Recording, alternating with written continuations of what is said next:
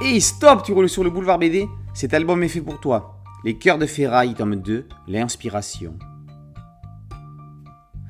Alors qu'elle s'était cachée dans la maison pour faire une surprise à son papa, la petite Eva assiste au meurtre de ses parents par deux robots limiers.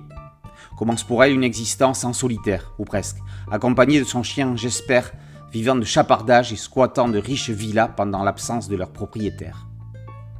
Elle va se trouver face à un robot suprémaciste, Alpha, qui est persuadé que les robots peuvent remplacer les humains. Pour cela, il lui faut détruire des livres. L'autodafé est lancé. Arrivera-t-il à son terme? La série d'anthologie, scénarisée par les BK, est l'une des meilleures nouveautés de ces dernières années. Mettre des âmes, qu'elles soient noires ou colorées, dans des humanoïdes. Jusqu'à présent, seul Kid Toussaint y était arrivé avec Love, Love, Love.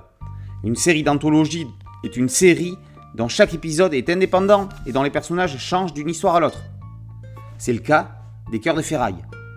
L'anthologie a un succès certain en télévision avec des séries comme The Twilight Zone, La quatrième dimension, Black Mirror ou les saisons d'American Horror Story. En bande dessinée, le procédé est beaucoup moins courant. Dans un style euh, jeunesse, Raoul Covert et David de Thuin avaient essayé de le faire avec la série Coup de foudre, mais le principe n'a jamais été exploité en raison de l'attachement au personnage du tome 1, qu'on a donc retrouvé dans le 2. La promesse ne fut donc pas tenue. Pour les cœurs de ferraille, on n'en est qu'au deuxième épisode, mais le principe est pour l'instant bel et bien adopté. Seul le décor et l'époque relient les histoires. L'inspiration est un thriller sans concession, mais c'est avant tout une ode à la lecture. Eva est une lectrice avec un L majuscule, peut-être parce que Munuera et les Becca sont eux-mêmes de grands lecteurs. Bertrand, le BE de Becca, avoue même lire toujours trois livres en même temps. Un livre plaisir, un livre documentaire et un livre plus prise de tête, de psycho, de philo ou de science. Munuera a montré son goût pour la littérature en adaptant Bartleby, le scribe d'Herman Melville et Un chant de Noël de Charles Dickens.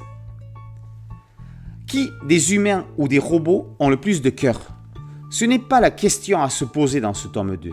Un robot peut-il être aussi violent et froid que certains humains? Là est la problématique. Ici est la réponse. Les cœurs de ferraille battent fort dans des récits aussi haletants qu'émouvants. Les cœurs de ferraille, tome 2, l'inspiration par Becca et Minuera est paru aux éditions Dupuis. Boulevard BD, c'est un podcast audio une chaîne YouTube et un site dédié. Merci de liker, de partager, de vous abonner. A très bientôt sur Boulevard BD. Ciao